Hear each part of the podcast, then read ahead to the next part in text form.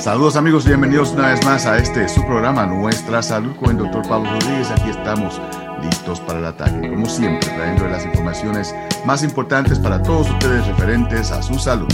Salud física, mental, política, económica, salud universal se consigue aquí a través de Latina 100.3 y gracias siempre al patrocinio de Neighborhood Health Plan de Rhode Island, nuestros socios de la salud.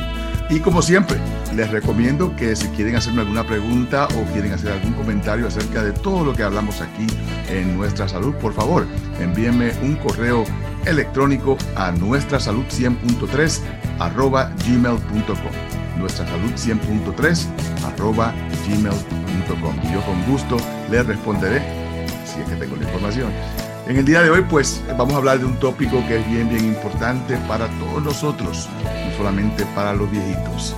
Ah, se estima que aproximadamente de 7 a 12% de los norteamericanos de 65 años de, edad en adelante son considerados frágiles y el riesgo de fragilidad aumenta con la edad ah, de 1 en 25 entre las edades de 65 y 74 a uno de cada cuatro en los mayores de 84 años de edad. Esto es bien importante y bien preocupante porque la fragilidad en la ancianidad aumenta el riesgo de infecciones, hospitalizaciones, caídas y discapacidad. Ah, en un estudio que hizo John Hopkins se encontró que la fragilidad en los mayores duplica el riesgo de complicaciones quirúrgicas, extiende las hospitalizaciones y aumenta el riesgo de perder la independencia después de una cirugía hasta 20 veces más. Ah, y este efecto obviamente no solamente ah, afecta a los ancianos, porque millones de personas tienen que cuidar de sus padres, de sus abuelos, y ya sabemos que aproximadamente 30% de las personas con un pariente de 65 o más necesitan ayudarlos con las tareas diarias, con sus finanzas, y el costo es eh, exorbitante si no lo hace uno mismo. Y para hablar con nosotros acerca de este tópico tan y tan importante, tenemos a una colega que viene del otro lado del, país, Sofía del Carmen Jaramillo Quirós, quien está estudiando su especialidad en eh, geriatría y le interesa mucho este tópico de la fragilidad en los ancianos. Así que, Sofía, un placer tenerte en el programa. Muchas gracias, doctor Rodríguez, por ah, la invitación y por ah, permitirme participar en su programa.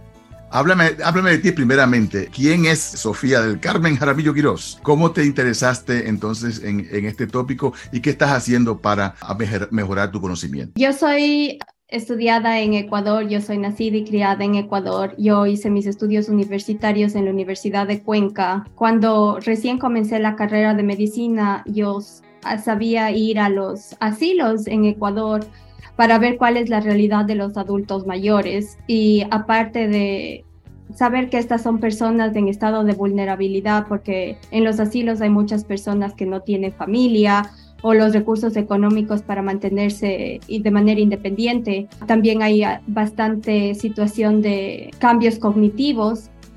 Entonces, de ahí me di cuenta que estas son personas que son menos propensas para poder superar ciertas enfermedades pequeñas y ah, así es como durante mi carrera de medicina interna en la Universidad de Arizona, me di cuenta que este, como usted bien dice, no es un síndrome que afecta exclusivamente a los adultos mayores, sino a muchas otras personas que son mucho más jóvenes y sobre todo aquí en los Estados Unidos con la epidemia de obesidad y todos los trastornos que conlleva el síndrome metabólico se observa a edades más tempranas. Y como usted bien dijo, el síndrome de fragilidad es uno de los mejores predictores en cuanto a, resultados quirúrgicos y resultados médicos en general.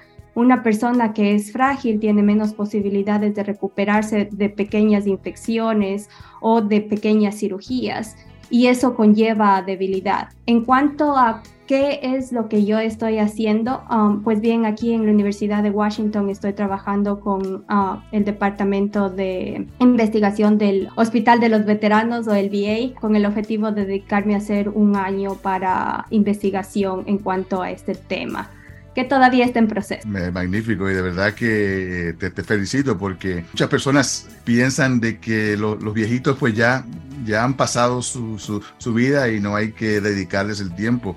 Y, y, los geriatras, que son los especialistas en este tipo de, de medicina, pues eh, es algo que es bastante difícil. Es difícil en el sentido de que un anciano no, una persona mayor de edad no responde de la misma manera que una persona joven a tratamientos, a medicinas, a cirugía, al mismo entendimiento de lo que está sucediendo eh, con su cuerpo y por ende eh, requiere no solamente un, conocimiento eh, biológico, ¿verdad? De, del cuerpo, sino que también el, trabajo, el trabajo tuyo envuelve psicología, psiquiatría, envuelve muchos, muchos otros aspectos de la medicina que no todos nosotros, yo soy ginecólogo, ah, que no todos nosotros tenemos que, bregar. Eso es cierto, como usted bien indica, la, geriatría es cuidar de nuestros adultos mayores. Uh, una de las principales causas por las que yo me decidí a realizar esta especialidad es mi papá era un adulto mayor toda mi vida y conozco de primera mano como las percepciones de en cuanto a la edad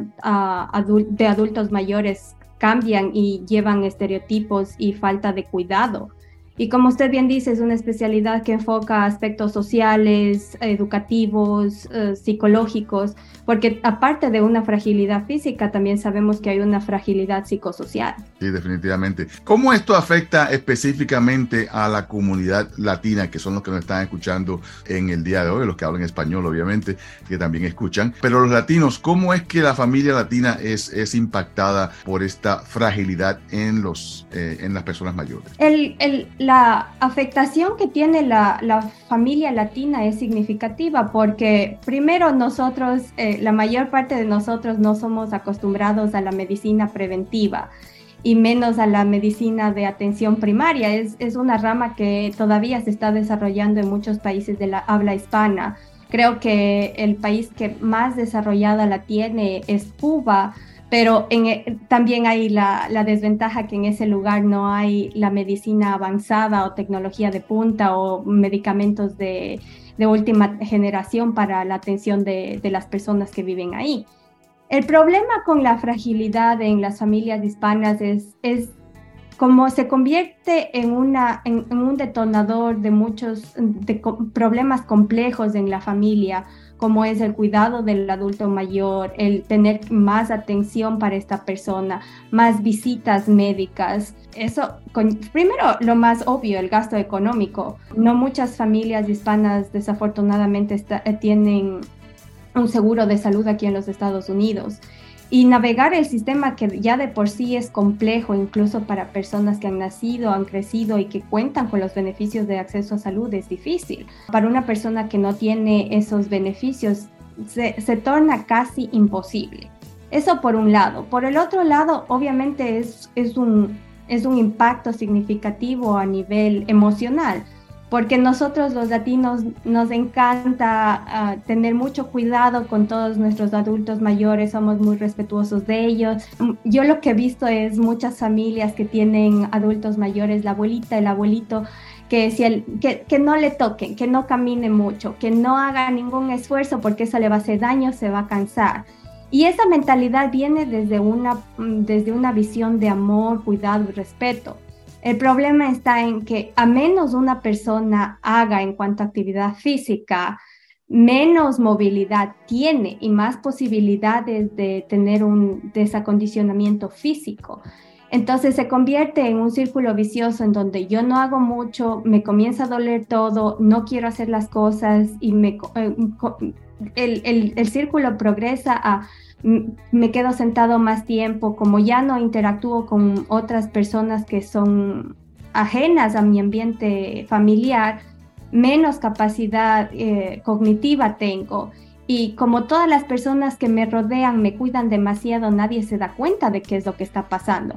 Hasta que por A o B, la abuelita, el abuelito desafortunadamente se cayó jugando con el nieto, tiene una fractura, va al hospital, en el hospital tiene, tiene una serie de ah, actividades que, nuevos medicamentos que desencadenan ah, delirio y la movilidad más reducida, una recuperación más complicada y después comienza todo este problema de ya no quiere comer, ya no ya desarrolló la úlcera de presión Y para una familia que no, que no se ha dado cuenta de estos pequeños cambios que generan un gran impacto en la vida de un adulto mayor, es devastador. De la noche a la mañana por una caída, el abuelito, la abuelita dejó de ser quien antes era. Sí, es un punto tan y tan importante y me alegro que lo hayas traído a colación, el hecho de que eh, en, en nuestra comunidad muchas veces no es por falta de cariño, falta de amor o falta de cuidado.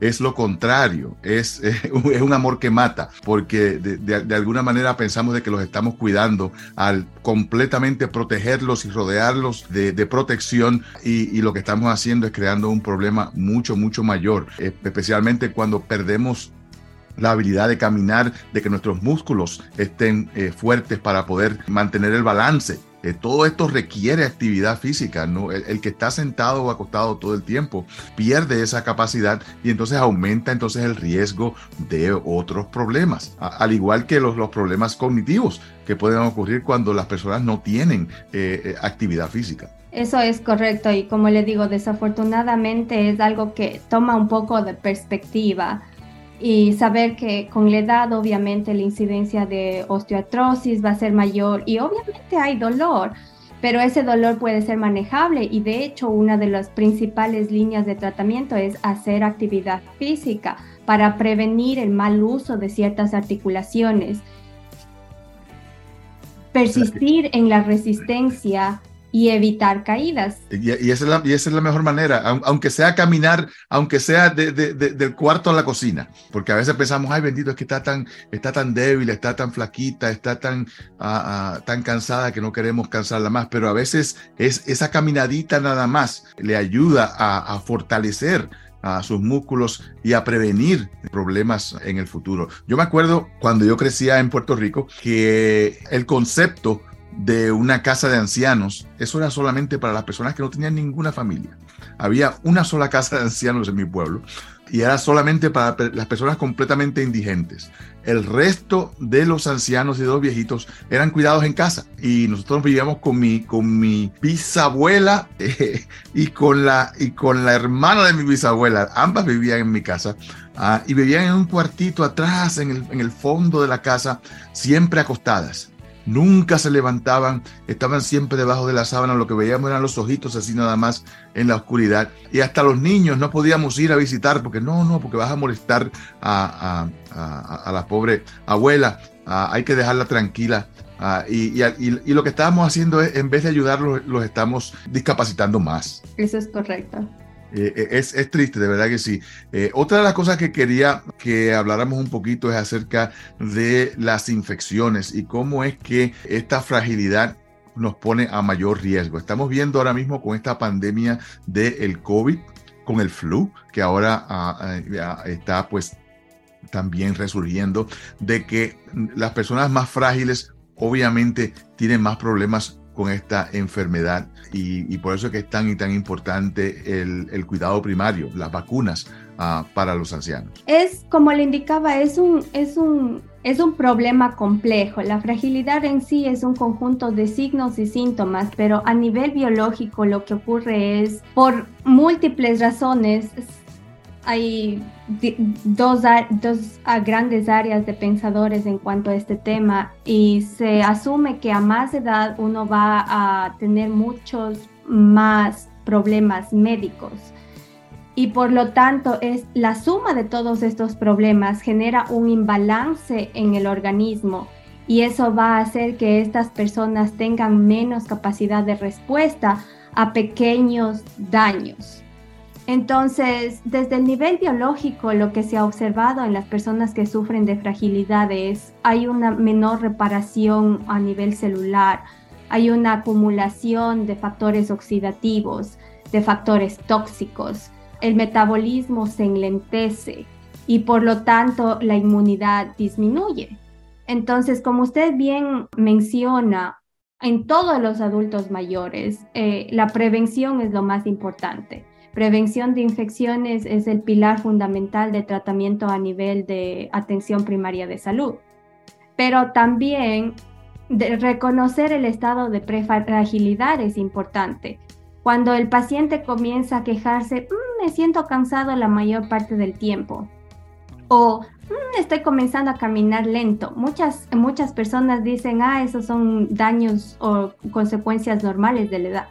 A veces no es la edad y esas cosas ah, se pueden mejorar o prevenir que se agraven a través de hacer terapia física, a través de tener una alimentación mejor, a través de controlar las enfermedades crónicas. Porque si bien cuando uno es adulto mayor, los, nosotros como geriatras no somos muy fanáticos de tener el control perfecto de cada uno de los números, hay una hay, liberalización del cuidado para promover ah, actividades que den placer y de vez en cuando alguna golosina no hace daño.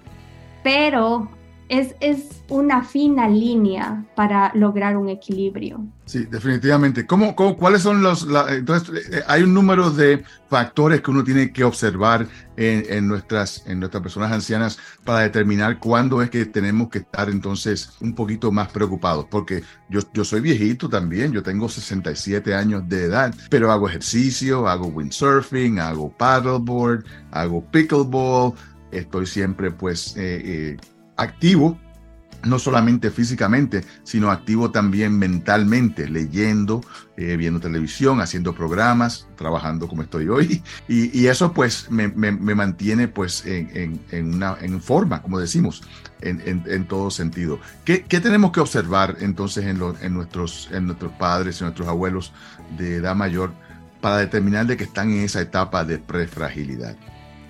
En la etapa de prefragilidad ah, hay una pequeña escala que es la más usada y que es lo que nosotros consideramos para la evaluación clínica. Lo que nosotros nos fijamos es en personas que se comiencen a, quejar de debilidad en general, personas que comienzan a caminar más lento, que se demoran más de 6 o 7 segundos para caminar a 15 ah, pies personas que comiencen a decir que están exhaustas y eso significa que no quieren hacer actividades que involucren esfuerzo porque eso les deja cansados.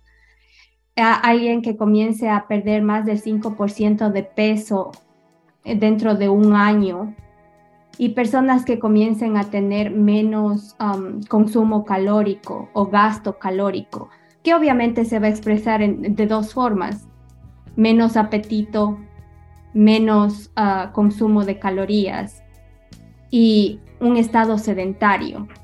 De todas esas características se necesitan dos para decir que una persona está en estado de prefragilidad y ese es el punto ideal en el cual uno debería intervenir. Y como se da cuenta, en, grandes rasgos, en lo que uno se va a enfocar es ya no tiene tanto apetito, ¿cómo puedo optimizar la ingesta calórica? Ya no está teniendo un buen nivel de actividad física o capacidad para tener un, hacer mayores esfuerzos. ¿Cómo puedo mejorar esas cosas? Hoy en la mañana eh, me encontraba con un paciente y le decía, si uno no le da buena calidad energética al cuerpo, buenos alimentos, alimentos sanos, con frecuencia, sobre todo cuando uno está en la edad de adulto mayor, uno no va a tener esa disposición para querer hacer. Y incluso las, el ejercicio físico más ligero que se pueda, que se pueda requerir. Entonces, lo que yo les recomiendo a todos mis pacientes es, no se necesitan suplementos nutricionales, que la mayor parte de ellos están en el mercado, pero son de difícil acceso, son bastante costosos.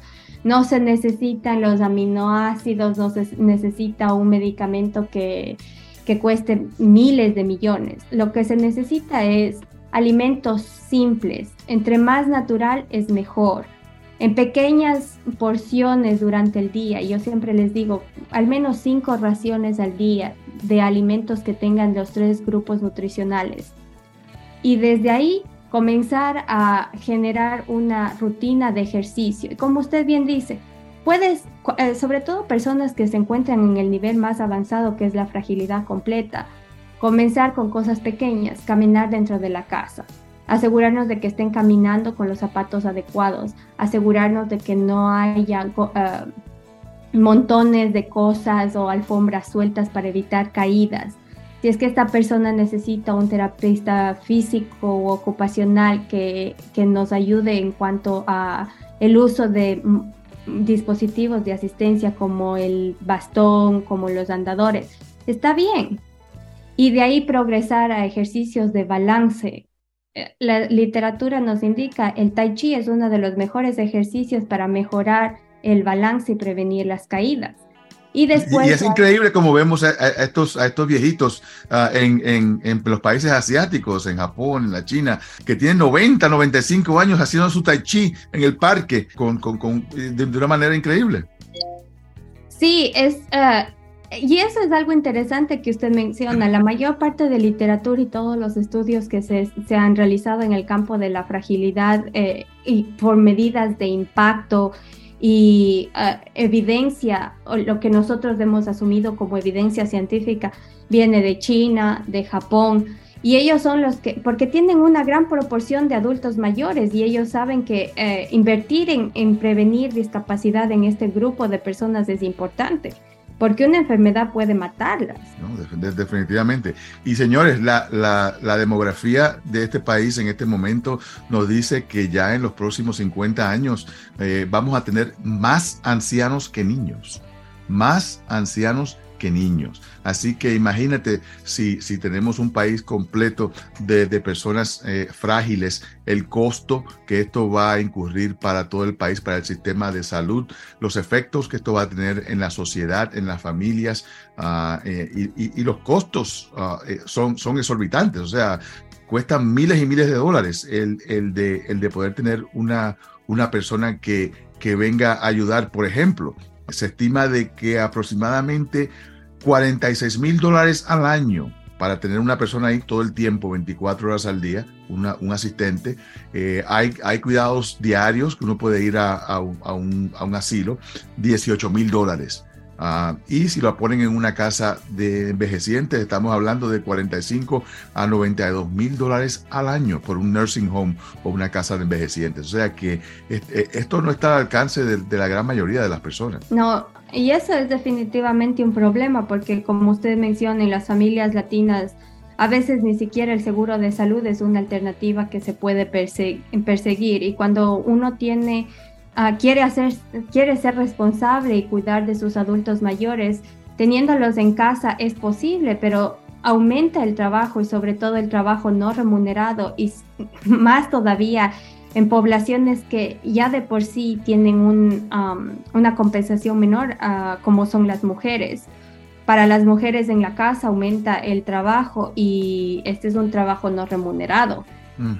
Y obviamente cuidar de una persona que tiene tantas necesidades lleva a lo que nosotros conocemos como el burnout o el cansancio uh, eh, emocional y se convierte en un problema porque estas personas dejan de ir a trabajar y son años perdidos de, de, de trabajo y de acceso laboral para, para la familia. No, definitivamente. Fíjate, aquí en el estado de Rhode Island eh, hemos, eh, bajo el programa de Medicaid, tenemos entonces también eh, que se, se, les puede pagar a los familiares para, para ayudar a sus, a sus seres queridos. Es algo que se luchó mucho.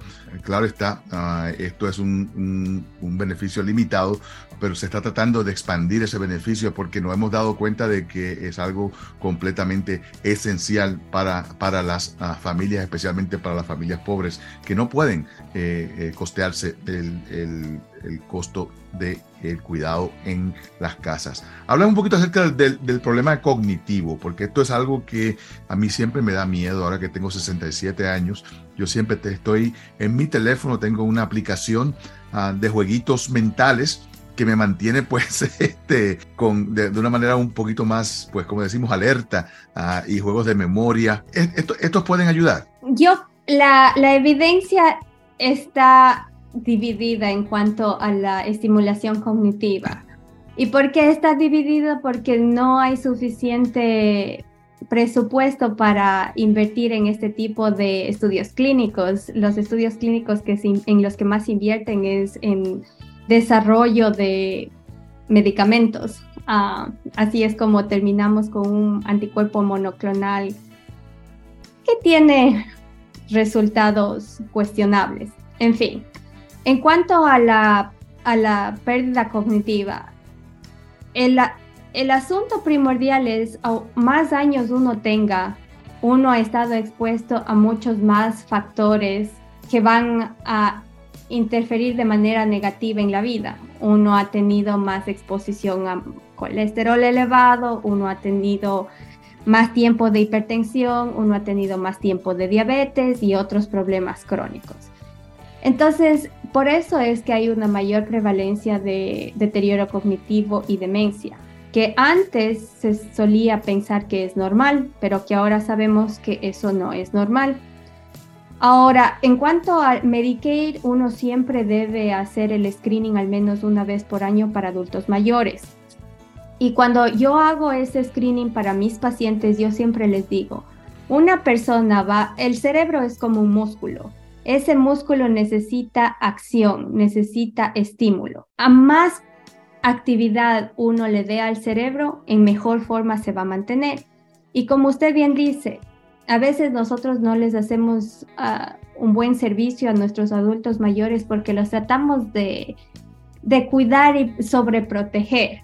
No, que ya no haga las compras, que ya no se vaya, que ya no, eh, ya no, no lea de noche, pobrecita, se le va, se le va a dañar la vista y muchas cosas por el estilo. Lo que siempre se recomienda es mantener, lo que más se ha visto que puede ayudar a mantener estas conexiones neuronales es la socialización. Y por socialización no me refiero exclusivamente a la interacción con miembros de la familia, porque hay esta, esta familiaridad y uno a veces no se da cuenta de cuáles son los cambios cognitivos que presenta el adulto mayor. Me refiero a ir a hablar con personas que tengan diferentes opiniones, puntos de vista, diferentes actividades que a las que uno ha estado acostumbrado, de manera tal que el cerebro tenga que seguir trabajando porque hay muchas personas que sufren de demencia y que uno todavía les ve haciendo crucigramas o les ve haciendo el sudoku, pero desafortunadamente ellos perdieron el aspecto cognitivo en, otros, en, otras áreas del cerebro. Y como usted menciona, nada que no sea tóxico va a ser negativo para el cerebro. Es decir, si yo me alimento bien, si yo hago ejercicio, si yo leo, si yo me mantengo activo, si yo hago mis crucigramas, eso me va a ayudar. Pero creo que lo mejor es mantener un nivel de socialización elevado con personas no um, comunes en el núcleo familiar. Definitivamente. Bueno, ya se nos terminó el tiempo, que rápido se nos fue la media hora. Doctora, Aramillo Quiroz, de verdad que un placer tenerte con nosotros en el día de hoy. Podemos estar hablando por horas acerca de este tópico y te agradezco la participación y toda la información que le has brindado a nuestros ah, oyentes. Muchísimas gracias, doctor Rodríguez. Como usted bien dice, es un problema amplio en el que podemos hablar días y días. Espero que esta información haya sido de ayuda para sus oyentes y bueno, eh, tal vez en otra ocasión podamos profundizar en el tema. Definitivamente. Bueno, pues muchas gracias. Y gracias a todos ustedes por estar con nosotros en el día de hoy. Se despide de ustedes su servidor de siempre, el doctor Pablo Rodríguez.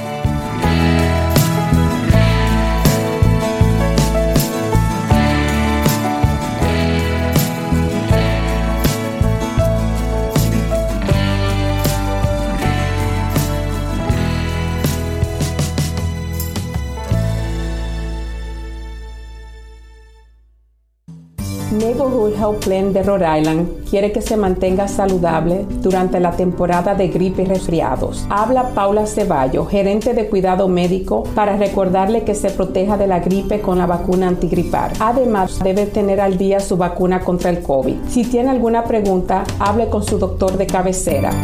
Con Neighborhood puede obtener un seguro de salud asequible y de alta calidad para usted y su familia. Para aprender cómo afiliarse, llame al 1-800-459-6019. En Neighborhood estamos aquí para usted.